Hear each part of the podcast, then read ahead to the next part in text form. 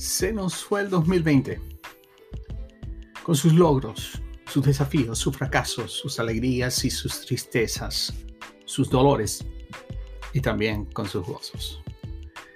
Se nos fue un año en donde hemos sido probados en diferentes aspectos de nuestra vida. Y cada año trae consigo experiencias distintas y a través de ellas aprendemos, maduramos, crecemos. Y generalmente cuando llegamos al final de un año y al comenzar el otro, comenzamos a evaluar y decir qué hice mal, qué hice bien, qué puedo mejorar.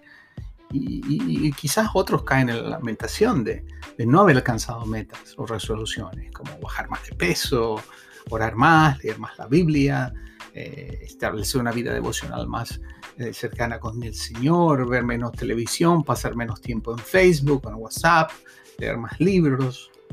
yo no sé cuál, yo no sé cuál ha sido su meta en este año. Yo lo único que sé es que tenemos nuevamente una hoja en blanco delante de nosotros y tenemos que tomar una decisión para poder enfocarnos, identificar aquellas áreas en las cuales podemos queremos crecer este año en el área de familia, el trabajo, la iglesia, las finanzas, la salud, en la vida espiritual.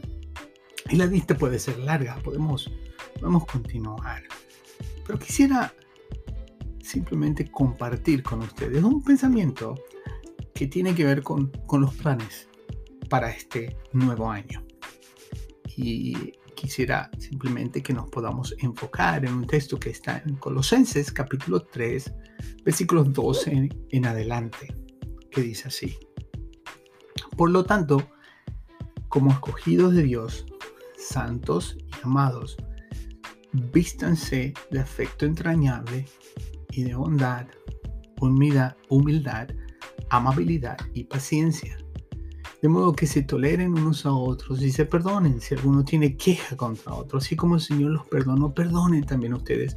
Por encima de todo, vístanse de amor, que es el vínculo perfecto, que gobierne en sus corazones la paz de Cristo, la cual fueron llamados en un solo cuerpo y sean agradecidos. Me encanta este texto.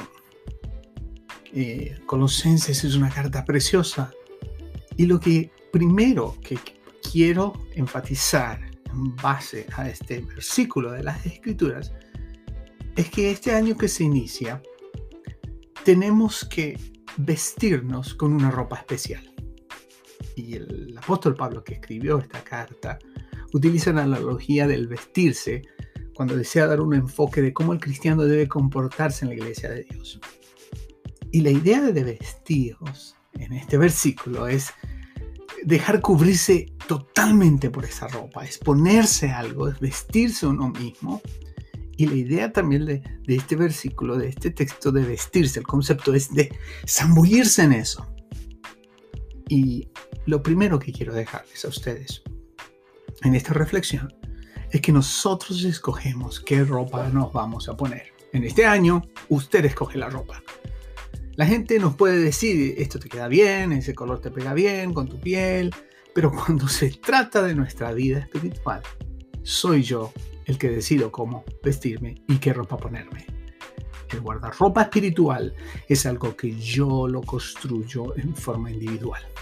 Y lo interesante es que ese guardarropa no se compra, sino se edifica con una vida de relación con Dios. Y quizás usted tiene su guardarropa vacío, el guardarropa espiritual. Y no tiene con qué vestirse y se vuelve a poner la misma ropa constantemente. Y como resultado vienen los conflictos, las decepciones, el fracaso. No podemos culpar a los demás por haber nosotros escogido mal la ropa con la cual nos vestimos espiritualmente. Vestidos. El cristiano se viste solo. Y la ropa que trae el cristiano no se la ponen obligado. La ropa que tenemos puesta como hijos de Dios es algo que seleccionamos en nuestro propio guardarropa. Y déjeme decirles algo. Tenemos que comenzar a renovar ese guardarropa espiritual este año. Y comenzar a vestirnos de una manera tal que verdaderamente reflejemos que somos hijos de Dios y estamos caminando en su luz. Que ese sea nuestro deseo. Mi, primer, mi primera recomendación en este tiempo es cambiemos el guardarropa. Dios los bendiga.